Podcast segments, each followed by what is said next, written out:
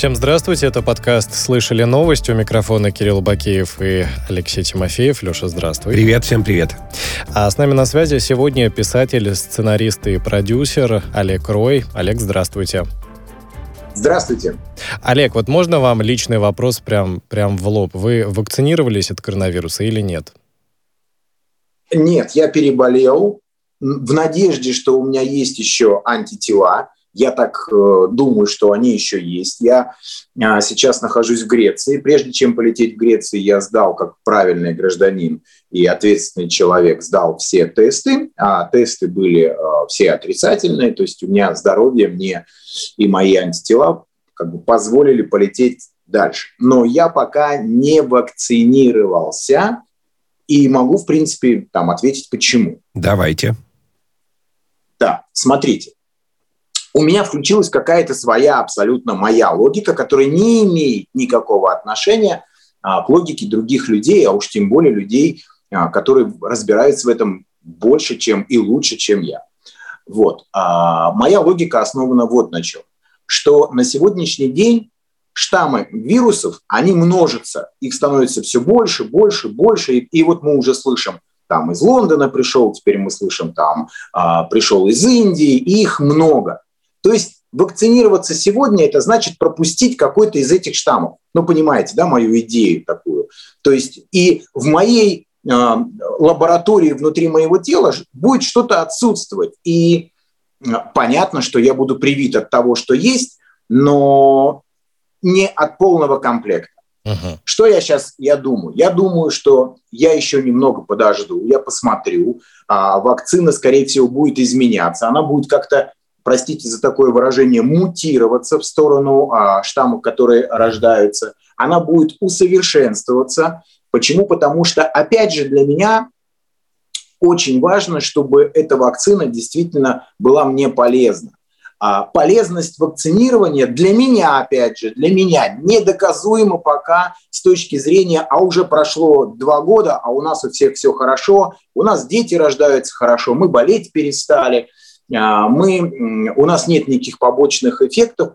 Дело в том, что ковид, который захватил всю планету, а, буйствует здесь год-полтора. За это время, как мне кажется, невозможно было логически провести все эксперименты, которые бы подтверждали для меня или успокоили меня как человека. Ну, то есть, Олег, я, я так понимаю, у вас все равно остаются вопросы по поводу вакцинации, уж тем более ревакцинации. Правильно я понимаю? А, а, у меня, а, я просто перехожу как бы вот как бы ко всему остальному. Да, у меня остаются вопросы, но они больше ко мне.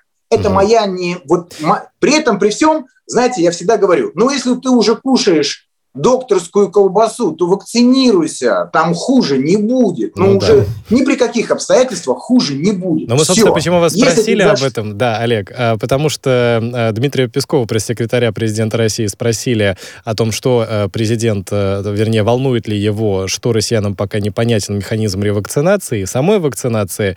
И вот, собственно, пресс-секретарь ретранслировал позицию президента, что то, что думает об этом президент, никого волновать не должно, потому потому что здесь надо ориентироваться на мнение специалистов, медиков и разработчиков вакцины.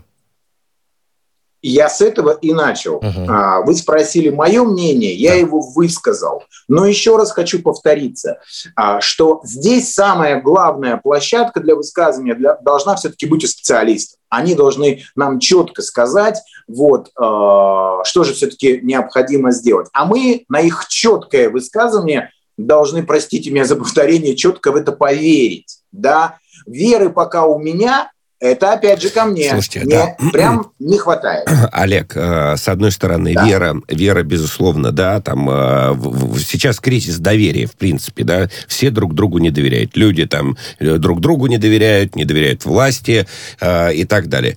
Но мы видим, например, что э, страны с большим населением, которые уже вакцинировались, они, в общем, э, применяли в том числе и такой э, широко известный инструмент, как кнут. Например, Израиль, да, все, все, все это прекрасно помнят. И вот, э, знаете, там, глядя свою ленту в Фейсбуке, особенно недавнее там, э, да, по поводу смерти Славы С, э, вашего коллеги, писателя известного, многие под словами соболезнования э, писали о необходимости вакцинации, в том числе э, в таком принудительном, типа нужна принудительная вакцинация. Все, ваше раздолбайство всем надоело. Давайте бегом, значит, всех, э, всех вакцинировать. Как вы относитесь к такой принудительной форме прививок? Ну, я считаю, что все, что связано... Это, опять же, мое мнение, личное мнение. Я считаю, все, что связано с принуждением, это прежде всего нарушение нашего самого базисного такого закона, который называется Конституция. Да? И мне кажется, что это нарушение прав человека, которое должно либо согласовываться с человеком, либо вот так вот просто взять и сказать, а давайте мы всех уволим, кто не вакцинировался. Значит, надо что-то делать такое, чтобы человеку, человек действительно а, пошел, человек действительно поставил вакцину. А Дело что том, делать? Что Давайте, вот, что, вот, вот смотрите, на ваш взгляд, достаточно, эм, достаточно ли реклама? вакцинации? Нет, вот, во-первых, эта реклама, она, наоборот, меня еще больше раздражает, когда актеры, которые рекламируют э, уже все, вот все, что только только можно, вот все уже, они кэшбэки, и они вот все, уже везде залезли из банка в вакцину, из вакцины мы к вам пришли, потому что белье стирать надо. Это уже раздражает. Дело в том, что в России не существует людей, которые могут донести э, это к рекламщикам вопрос. Ну нет у меня доверия никому. Зачем мне вот эти вот лица, которым я заведомо не доверяю, потому что они ничего не сделали в этой жизни того, чтобы я прям действительно ими гордился да, и сказал бы, да, вот, вот, вот они действительно донесут мне то, что я хочу услышать. Во-первых, очень много сегодня информации о том, и она побеждает сегодня, что а, большой процент заболеваемости у тех, кто вакцинировался. Она же побеждает эта информация. Ну, согласитесь. Значит, одна реклама, антиреклама работает, а другая не работает. Значит, надо включать другую рекламу. Не этих докторов, которые сидят по ток-шоу, им нет доверия, уже давно нет а хороших, нормальных докторов, которые скажут, ребята, вот, вот это, вот это, вот это надо сделать. И, наверное, я пойду и сделаю. Я думаю, что я вернусь из своей поездки, и я все равно пойду и буду делать вакцину. Uh-huh. Это вот мой следующий шаг, да, я буду вакцинироваться. Это мой следующий шаг, а, ну, как бы реалии этого времени мне не позволяют остаться без вакцины. Хотя, опять, вы, наверное, тоже знаете, сидя в своей студии о том, что рынок сегодня вот этих сертификатов уже начинает пухнуть, уже предложение. Да, да. Просыпаешься, а тебе уже пишут. Несмотря на то, что это уголовное преступление, да. Да, от 3 до 15 тысяч. То есть мы куда друг друга сейчас опять загоняем? Угу. Мы загоняем, что э, в этих вакци... вакцизных или акцизных, как угодно уже скажите, зонах будут сидеть те, кто действительно вакцинировались, те, кто действительно купили, и те, кто действительно пока там не осмелились это сделать. А вот, вот кстати, Олег, Олег, а у нас следующая э, новость как раз тоже про, наверное, и права человека, и вот про тех самых вакцинированных, и, может быть, такую даже э, вакцинную сегрегацию, что ли. Более ста ресторанов, кафе, баров и других заведений общественного питания зарегистрировались для участия в эксперименте по созданию зон для прошедших вакцинацию от COVID-19. Напомню, это пока московский эксперимент.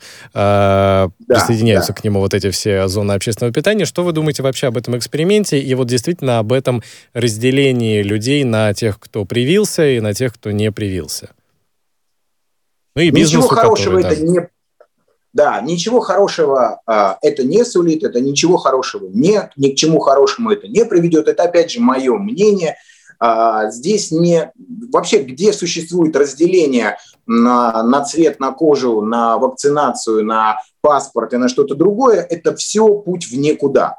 А, администрация нашего а, великого мэра, а я его правда уважаю за его поступки господина Собянина, иногда делает вещи, которым, ну, правда, не перестаешь восхищаться, в кавычках слово восхищаться. Поэтому для меня это ну, как бы не совсем правильный путь. Я для себя, скорее всего, если такое будет, вот смотрите, как я поступлю. Это точно прям так и будет. Я прихожу, я вакцинированный, у меня в моем гаджете, гаджете, если приложить куда-то, есть точно, что я вакцинирован, потому что я в очень, кстати, очень круто сделано. Я зашел, посмотрел на госуслугах. Это очень быстро и очень действительно круто можно сделать. И я это имею. Но если я вдруг прихожу в какое-то кафе, а там говорят, покажите, дайте, тогда я вас посажу, ребята, я не сяду там. Вы принципиально я, отправитесь вот, в другое я кафе. Я принципиально не сяду, потому что это, это бьет по моему э, самолюбию. Я не сяду там. Могу вам сказать больше. Если меня кто-нибудь когда-нибудь спросит, а вот это кафе ты можешь порекомендовать? Я скажу, нет, не надо. Можно найти другие. Либо нужно найти другие способы, как это сделать правильно, опять же. Но нам же все время говорят об угрозе. Да, кстати, кстати как в Греции. Вы, вы же в Греции. Как в, у вас Греции. Что там, э, как работают рестораны, носят люди маски, э, что, что, что с вакцинацией? Смотрите, а, значит, я, я был в Афинах, процентов, наверное, 20 ходят в масках, процентов 80 без масок. А, открыты все заведения, но только снаружи во, вовнутрь заведения дождь, град, ветер, вас никогда не пустят вообще. Все, что, все, кто сидят снаружи, все сидят без масок вообще. Туристы всех стран мира, все без масок вообще. Это вот прям... Потом я переехал, а, жил в Салониках. В Салониках еще меньше в масках и еще больше без масок. Также все закрыто внутри, также все открыто снаружи. Теперь я переехал в Халкидики. Здесь нет вообще масок вообще никого нет в масок, вообще нет никого в масок. Мало того, а, я когда захожу здесь в супермаркет, есть маленький супермаркет у нас, я прошу себе маску, потому что я не понимаю, кто со мной рядом. Я прошу. И маски на кассе есть, но с тебя их никто не требует. Я одеваю маску, делаю мне все, что мне надо, и ухожу спокойно там в свою зону, где э, я считаю, что люди прилетели, а значит, наверное, не купленная э, штука Олег, ну у нас, же, у нас же в Москве точно так же было примерно месяц-полтора назад. Всем как-то уже было все равно. Кто-то ходил в Москву, И это привело ходил. к рекордным цифрам. Э, да. Нам говорят, что э, именно, собственно, вот это отношение такое попустительское, или как это было в литературной форме сказано Ой, Песковым, э, э, литера... Тургенев, отцы и дети, как, как, как, как ну, в общем, попустительское так, такое я, отношение. Да, я, да. Меня тоже переклинило, не могу понять. А, но не боятся, ну, что смотрите, ли, получается, ну мы же люди? Сами все. Что? Не боятся люди, на ваш взгляд? Или что? Или не верят э, боятся, в, в, в опасность? Боятся.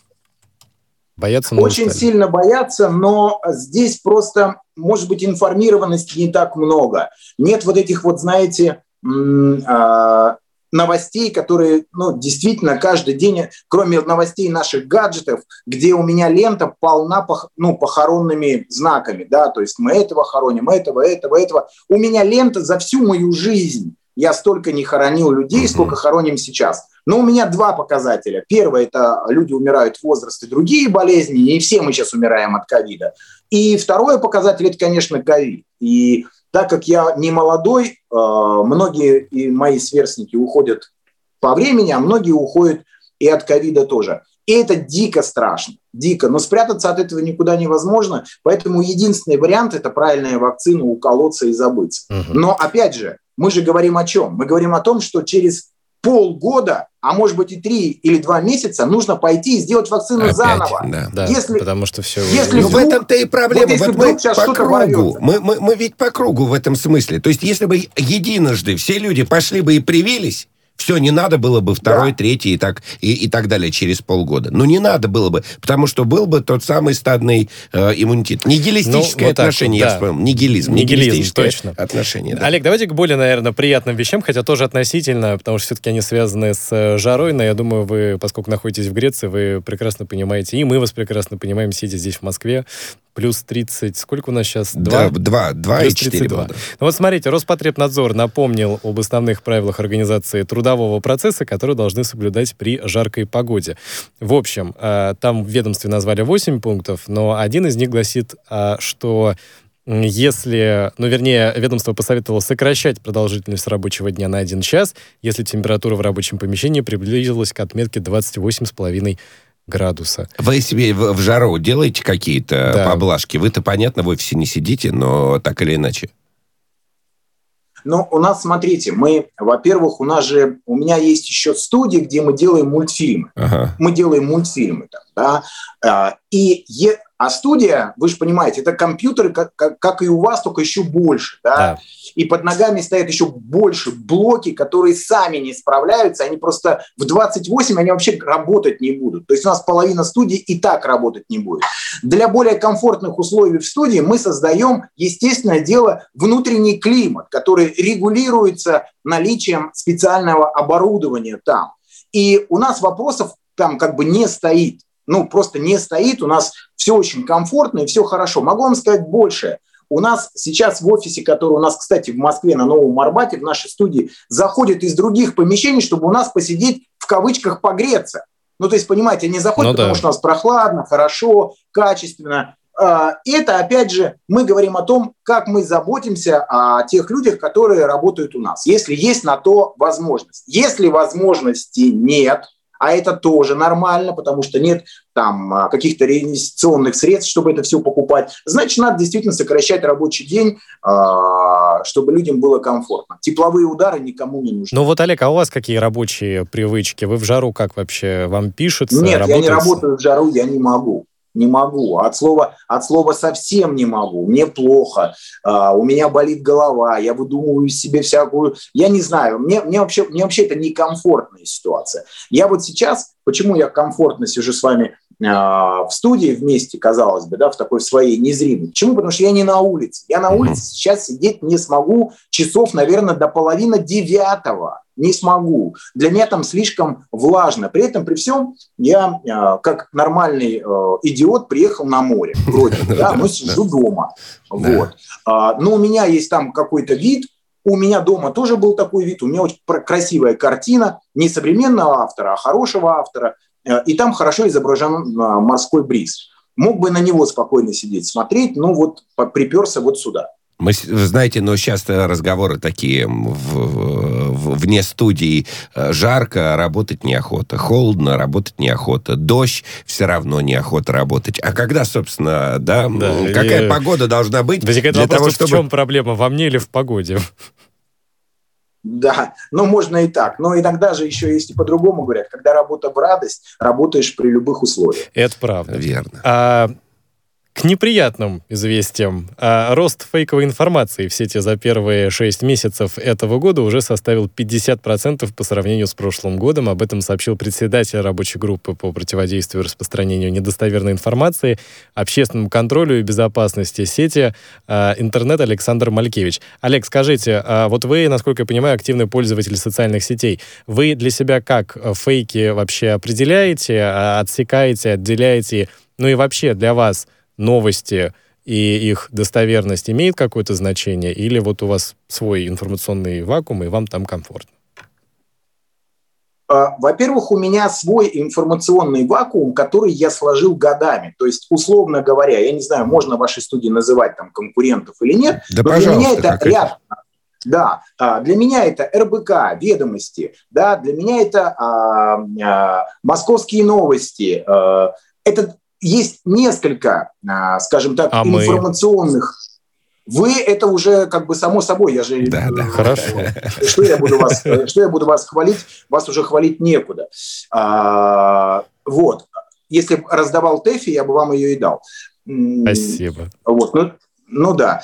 Вот. Поэтому я не ищу для себя новостей там, где их искать не надо, потому что там и начинается фейковое болото и ты прям туда можешь заглянуть, и потом тебя засыпят оттуда этими фейками новостями, когда а, и одно продается, и другое уже куплено, и коронавирус всех убил, и вакцины не действуют. Это как раз все вот оттуда, оттуда идет.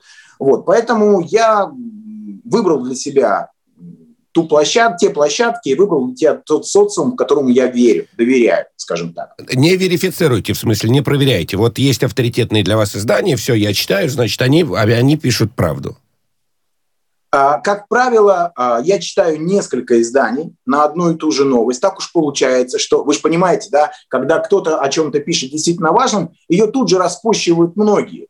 И я для себя просто сверяю эту информацию, насколько ее дали досконально точно э, в одном месте, и насколько она перефразирована или выполнена в том же варианте в другом. Ну, как правило, э, это не фейковость, это просто изменение подачи 10-20%, ну, да, да. они не влияют на фейковость. Смещение они акцента. влияют на восприятие. А вот э, давайте попробуем, вот хочется вас э, привлечь к тому, чтобы вы пофантазировали и, э, ну так, рассказали нам, а к чему, собственно, может привести? Вот смотрите, так или иначе, мы сегодня вот опять говорим о недоверии, да? Да. А, а к чему может привести человечество вот это тотальное недоверие, с которым оно сталкивается? И а, является ли это результатом сегодняшнего дня, там, 21 века? Или, в общем-то, так было всегда, просто там масштабы... Э, э, несколько изменились. Ладно, или, или, или география там изменилась, да. Нет, нет, все поменялось очень серьезно. А, мы, а, мы сейчас же не находимся на площади, где есть глашатый, да, где один что-то там выкрикивает даже в рупор, услышал хорошо, не услышал в дальнем селе, что же делать? Надейся сам на себя. Нет, мы находимся в абсолютно информированном э, поле, где мы видим, слышим, и если э, фейковость там условно побеждает, э, и плохая информированность, это может привести к, к абсолютно глобальным э, последствиям, которые неизвестно, как потом э, придется разгребать. Почему? Потому что хорошая новость, правильная новость – это такой эволюционный период, когда мы понимаем, ага, сегодня есть новость, но она рождалась еще вчера, позавчера, мы видели предпосылки этой новости, и мы к ней были готовы в принципе в принципе. Можно там рассматривать от создания спектакля до продажи каких-то активов, до той же самой вакцинации. Да? А есть новость, которая просто врывается к нам, и а, она сжирает абсолютно все, и мы сложно в этом можем разобраться. А уж тем более, если ее начинают рассказывать люди, там, обремененные ну, силам, а, силами узнаваемости, скажем так, да, ты от них прям не ожидал, но ты эту новость услышал, вот ты уже начинаешь по-другому к чему-то относиться. Вот именно такие новости, именно вот это может запросто привести а, к очень тотально плохим последствиям. Власти не готовы, люди а, побежали, как говорится. Принимают неверные, это уже, неправильные это уже, решения. Да. да. И это уже революция. Мы а, помним многие вещи, когда проводились эксперименты, они проводились и у нас, а, еще тогда и в СССР, и в России, и в США, когда кто-то один где-нибудь на станции метро или где-нибудь а, в торговом центре начинал кричать «огонь, пожар», это как вот мы сейчас, ну такой в примитивном смысле, да, и люди переставали соблюдать все нормы. Там, знаете, там, тут не бегай, через барьер не прыгай, веди себя хорошо, помни о морали, женщин вперед, детей на, на грудь, первому маску ему, потом себе. Люди все забывали. Угу. У людей был только один инстинкт – сохранить себя. И я видел эти съемки скрытыми, не скрытыми камерами. А это паника, паника, себя... паника не всегда хорошо. Олег, у нас э, мы сейчас да, еще хотим вам сделать э, один тест на коммуниста. А, тест на коммуниста. Тест Давайте. на коммуниста. Глава ЦБ считает, что раздача денег населению будет способствовать росту цен. А вы как думаете? Ну, скорее всего, наверное, она говорит о том, что у населения прибавится денег, они побегут покупать продукты, а продукты начнут тут же реагировать на это, появится обратная зависимость. Раз есть спрос, значит, есть предложение. Вот она, наверное, в эти игрушки играет, и правильно делает. Почему? Потому что человек-то ведь она очень умный. Мы же сейчас говорим о нашем министре, как я понимаю. Да, да. Ну, да. А, она глава ЦБ, не да. министр взять, тут должность. Не взять. Да, да. Да, тут, тут не взять, не, не, не, не, не взять, не, не, не дать, как говорится, понятно, что человек умнейший совершенно. Это не значит, что этого делать не надо. Это значит, что есть логика как в одном, так и в другом. Я на сегодняшний день, когда мне, ну вот представьте меня, я сижу и у меня нечего кушать совсем. Вот прямо от слова совсем. Почему? Потому что работы нет, тут этого нет, тут у меня что-то не получилось, тут возраст не тот, меня никуда не берут. Тут профессия писательства, вообще ее нет как таковой. Мои романы не покупают, ничего нет, журналы не надо, к вам в студию не придешь за деньги. И вот я сижу без денег. И мне кто-то говорят, а вам правительство сейчас денежку, Олег, даст. Я говорю, слава богу, я хотя бы поем. Но мне кто-то говорит, нет, мы вам не дадим. Я спрашиваю, почему? Потому что товары пойдут в гору. Да. Подорожают. И вот когда это начинается с чувства человека, а не экономики в общем, начинаешь думать как-то по-другому. Я всегда говорю... То есть на государственном на уровне на... вы за адресную помощь, а на личном вы все-таки за... Но это же просто... Почему Кирилл там говорил о, о тесте? Это же история из Америки. Знаете, такая да. есть вульгарная формула, которая позволяет отличить демократов от республиканцев. Вот демократы считают, что нужно кормить бездельников, а республиканцы считают, что не нужно. И, в общем-то, это главный как бы критерий их э, э, их, их различия. Вот вы в этом смысле скорее демократ, нужно кормить бездельников или не нужно? я всегда останусь демократом. Я знаю иногда, что это неправильно, я знаю, что это пагубно, я знаю, что это не нужно, я знаю, что это э, это политика, которая ведет в никуда, потому что Но главное, Олег, не это, что это, это ваше убеждение, и вы, и, вы, и вы в них верите. Это главное. Нам нужно ненадолго прерваться. Да, Я напомню, продолжим. писатель, сценарист и продюсер Олег Рой с нами сегодня на связи в подкасте «Слышали новость».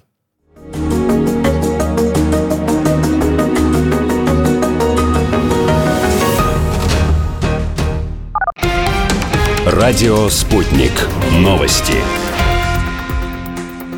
студию Дмитрий Михеев. Здравствуйте. Четверо ополченцев погибли, пятеро ранены в результате обстрела со стороны украинских силовиков в Донбассе. Народная милиция самопровозглашенной ДНР сообщили, что цели направленный огонь велся по санитарному автомобилю, на который эм, были нанесены медицинские опознавательные знаки. Кроме того, украинская сторона была предупреждена заранее о времени и маршруте движения санитарного автомобиля. Взрыв в жилой пятиэтажке произошел в Киевской области. Местные власти сообщают, что пострадали 8 человек, есть один погибший, президент Зеленский поручил как можно быстрее расследовать э, причины взрыва. Санкции против Беларуси вела Великобритания. В заявлении британского правительства говорится, что ограничения касаются предприятия по аэронавигационному обслуживанию Белаэронавигация и белорусской нефтяной компании. Санкции против 17 физлиц и 5 компаний из Беларуси из-за якобы систематических нарушений прав человека после инцидента с самолетом Ryanair в Минске также вела Канада. Эти меры были введены в координации с Великобританией, США и Евросоюзом полном объеме возобновляет полеты в Россию во вторник национальный авиаперевозчик Турции Turkish Airlines. Об этом РИА Новости заявил представитель компании. Вице-премьер России Татьяна Голикова ранее сообщила, что авиасообщение России с Турцией восстановят с 22 июня. Власти провинции Анталии сообщили, что завтра ожидают 33 рейса из России после возобновления авиасообщения. В этом недоверие премьеру впервые вынес парламент Швеции. У Стефана Левена теперь есть неделя для того, чтобы назначить новые выборы или уйти в отставку. Ранее левая партия Швеции заявила, что утратила доверие к правительству из-за отказа от изменений по рынку аренды. В то же время партия Шведские демократы заявила, что предоставила предложение о вотуме недоверия премьеру, э, которое поддержит христианские демократы и умеренная коалиционная партия партия. Экспедицию по исследованию затонувшего теплохода Армении завершила Минобороны России и Русское географическое общество. Судно подняли колокол. Армения ушла под воду в Черном море в ноябре 1941 года, всего за 4 минуты. Оно сейчас лежит на глубине 1500 метров. На борту судна находились несколько тысяч человек.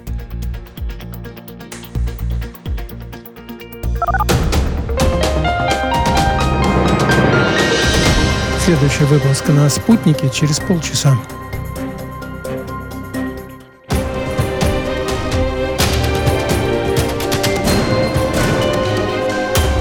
Радио «Спутник». Говорим то, о чем другие молчат.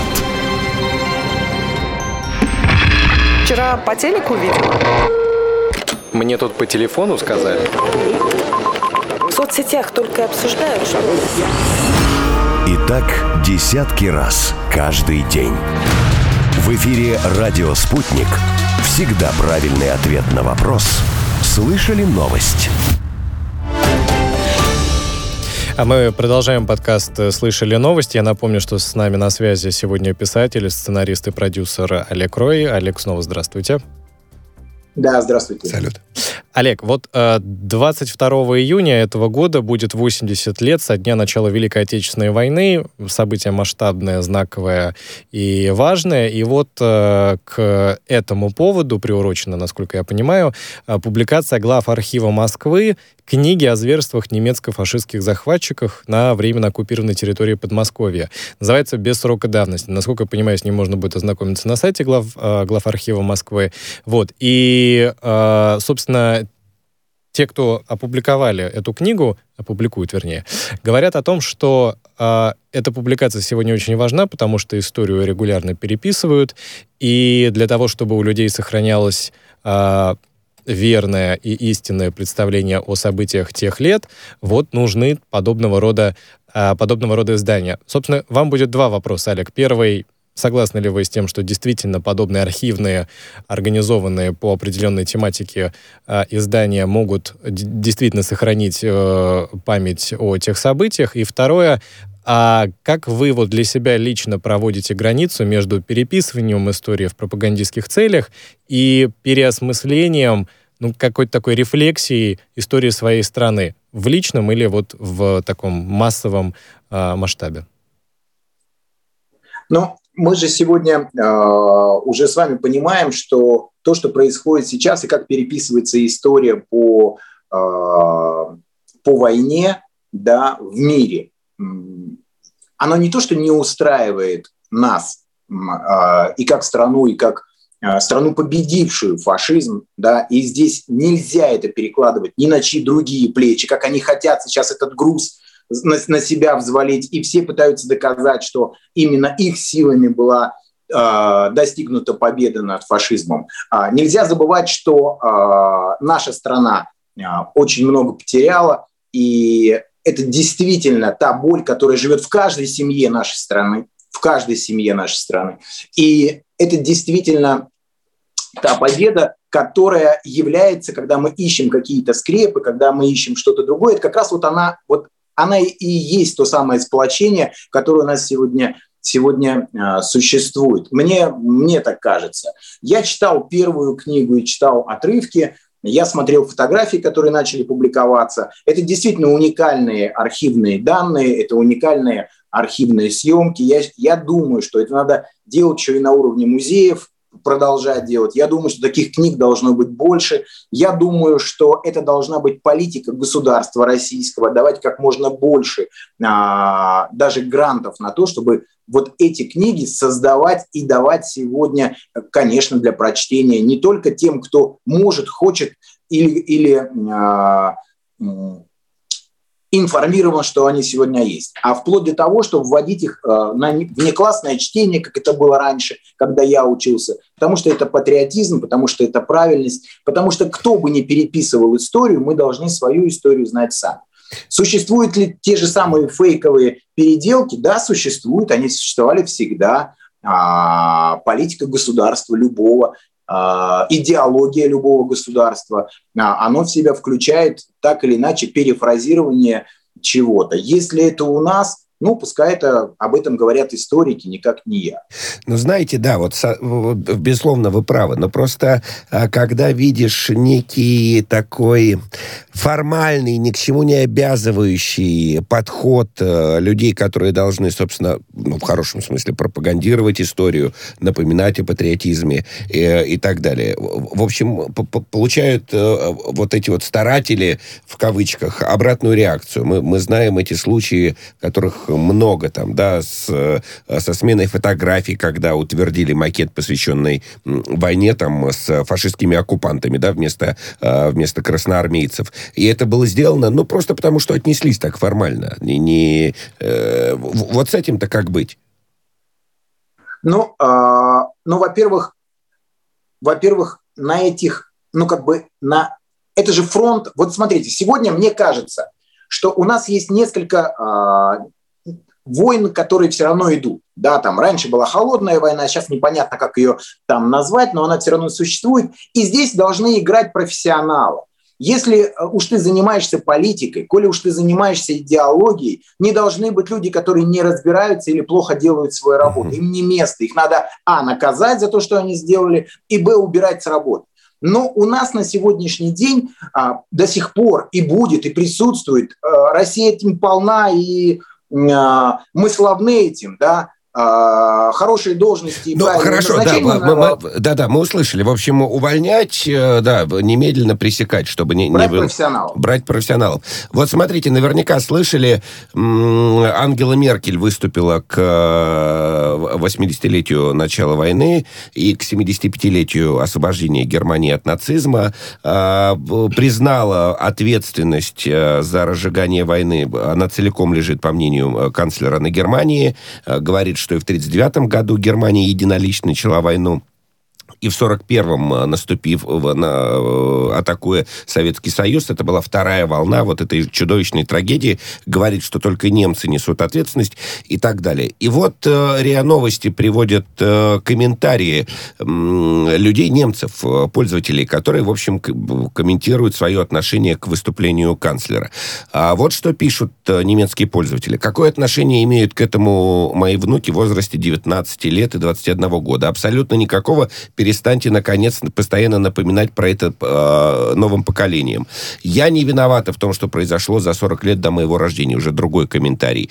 Э, в общем, э, как вам такое... Э, а здесь можно немцев... еще параллели с, американской, с американской проблемой рабства и расизма, мне кажется, привести. Какое ну, вот отношение мы, сегодняшние да, люди имеют самое. к тем событиям? Да, имеют или не имеют? Нужно напоминать или не нужно?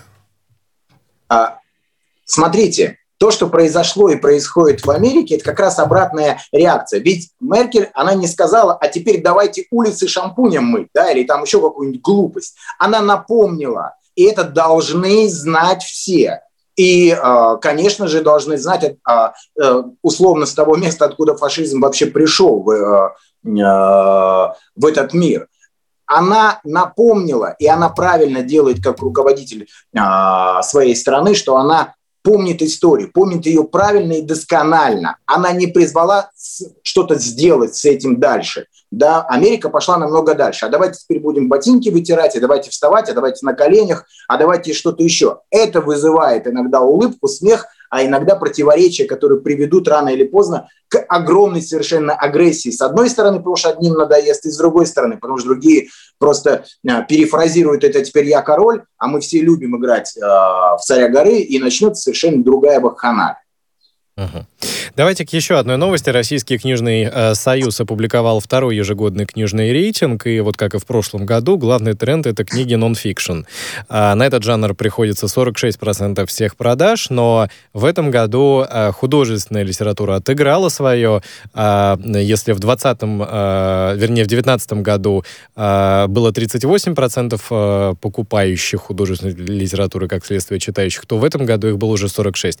Вы, Олег, а, какую литературу предпочитаете, художественную или нон-фикшн? И кажется ли вам, э, вернее, о чем вам говорит вот этот вот разброс и популярность нон-фикшена сегодня? Ну, во-первых, у нас сегодня нон-фикшн – это э, то, что ну, пришло, скажем так, европейской западной культура э, пришла. И мы сегодня начали все читать как полоумные, как за пять минут сделаться магнатом, как заработать деньги, как быть здоровым, как не курить, как курить, как плясать, как не плясать. Вот То это есть, все, условно, все, все, не, все, не Стивен Хокинг э, и его книги. Да, мотиваторы. Да. Это все, это все практически. Если вы посмотрите, а вы посмотрите, пожалуйста, рейтинги этого всего, вы увидите, что это 90% не российские литературы. Это все оттуда, это все пришлое. Я вам объясню, почему. Это легко переводить, это уже пере... Вам прям, вам дают конструктор сюда и говорите, нате, пользуйтесь, делайте. И вы это здесь делаете. Поэтому нон-фикшн пока побеждает, он будет побеждать. Сегодня, а, как мне кажется, а, многие издатели проводят абсолютно категорично плохую политику по отношению к государству российскому, русскому языку и русской словесности как таковой. Почему? Потому что засилие сегодня иностранной литературы, а, а это прям засилие, да, а, мы превратимся скоро в такую литературную помойку мира. Вот. А, убила полностью и убивает, и продолжает убивать российского современного писателя.